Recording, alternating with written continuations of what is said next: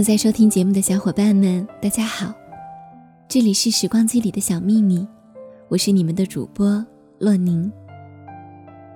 在微博上看到这样一段话：人在寂寞中有三种状态，一是惶惶不安、茫无头绪，百事无心，一心逃出寂寞；二是渐渐习惯于寂寞，安下心来，建立起生活的条例，用读书。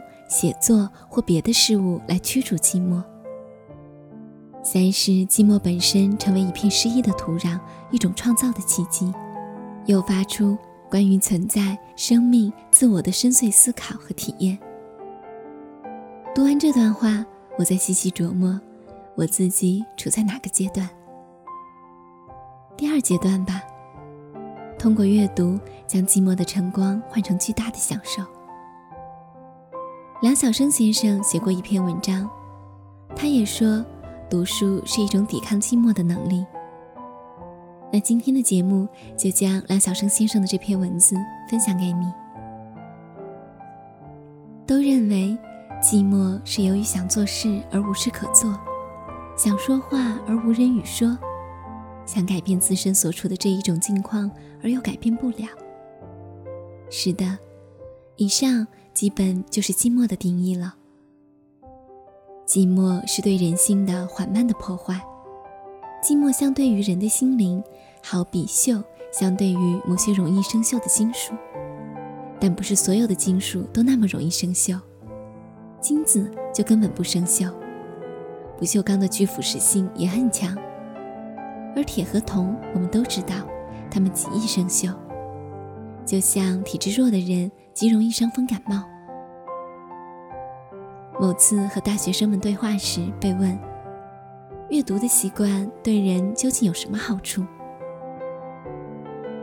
我回答了几条，最后一条是，可以使人具有特别长期的抵抗寂寞的能力。他们笑，我看出他们皆不以为然，他们的表情告诉了我他们的想法。我们需要具备这一种能力干什么呢？是啊，他们都那么年轻，大学又是成千上万的青年学子云集的地方，一间寝室住六名同学，寂寞沾不上他们的边啊。但我同时看出，其实他们中某些人内心深处，别提有多寂寞。而大学给我的印象，正是一个寂寞的地方。大学的寂寞包藏在许多学子追逐时尚和娱乐的现象之下，所以他们渴望听老师以外的人和他们说话。不管那样的一个人是干什么的，哪怕是一名犯人在当众忏悔，似乎越是和他们的专业无关的话题，他们参与的热忱越活跃。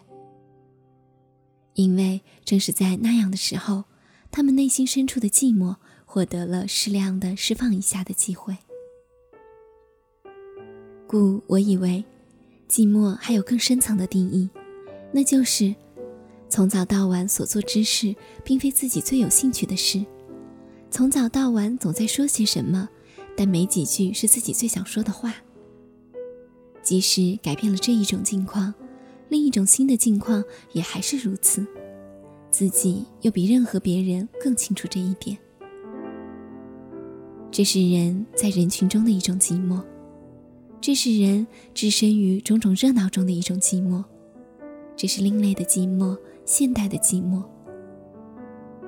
如果这样的一个人，心灵中再连值得回忆一下的往事都没有，头脑中再连值得梳理一下的思想都没有，那么他或他的人性，很快就会从外表修到中间。无论是表层的寂寞，还是深层的寂寞，要抵抗住它对人心的伤害，那都是需要一种人性的大能力的。我的父亲虽然只不过是一名普通的建筑工人，但在文革中也遭到了流放式的对待。仅仅因为他这个十四岁闯关东的人，在哈尔滨学会了几句日语和俄语。便被怀疑是日俄双料潜伏特务。差不多有七八年的时间，他独自一人被发配到四川的深山里为工人食堂种菜。他一人开了一大片荒地，一年到头不停的种，不停的收。隔两三个月，有车进入深山，给他送一次粮食和盐，并拉走菜。他靠什么排遣寂寞呢？近五十岁的男人了，我的父亲，他学起了织毛衣。没有第二个人，没有电，连猫狗也没有，更没有任何可读物。有，对于他也是白有，因为他几乎是文盲。他劈竹子，自己磨制了几根织针。七八年里，将他带上山的新的、旧的劳保手套，一双双拆绕成线团，为我们几个他的儿女织袜子、织线背心。这一种从前的女人才有的技能，他一直保持到逝世那一年。织，成了他的习惯。那一年，他七十七岁。劳动者为了不使自己的心灵变成容易生锈的铁货铜，也只有被逼出了那么一种能力。而知识者，我以为，正因为所感受到的寂寞往往是更深层的，所以更需要有更强的抵抗寂寞的能力。这一种能力，除了靠阅读来培养，目前我还贡献不出别种办法。胡风先生在所有当年的右派中被囚禁的时间最长，三十余年。他的心经受过双重的寂寞的伤害。胡风先生逝世后，我曾见过他的夫人一面，惴惴地问：“先生靠什么抵抗住了那么漫长的与世隔绝的寂寞？”他说：“还能靠什么呢？靠回忆，靠思想。”否则，他的精神早崩溃了。他毕竟不是什么特殊材料的人啊。但我心中暗想，胡风先生其实太够得上是特殊材料的人了啊。幸亏他是知识分子，故有值得一再回忆之事，故有值得一再梳理之思想。若换了我的父亲，仅仅靠拆了劳保手套织东西，肯定要在漫长的寂寞伤害之下。疯了的吧？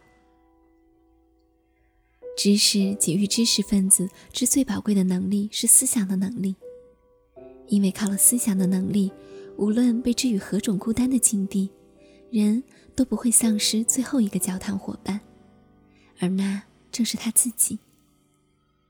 自己与自己交谈，哪怕仅仅做这一件在别人看来什么也没做的事，他足以抵抗很漫长、很漫长的寂寞。如果居然还侥幸有笔有足够的纸，孤独和可怕的寂寞，也许还会开出意外的花朵。绞刑家家的报告，《可爱的中国》，堂吉诃德的某些章节，欧亨利的某些经典篇章，便是在牢房里开出的思想或文学的花朵。思想是回忆成为知识分子的驼峰。而最强大的寂寞，还不是想做什么事而无事可做，想说话而无人语说，而是想回忆而没有什么值得回忆的，是想思想而早已丧失了思想的习惯。这时，人就自己赶走了最后一个陪伴他的人，他一生最忠诚的朋友，他自己。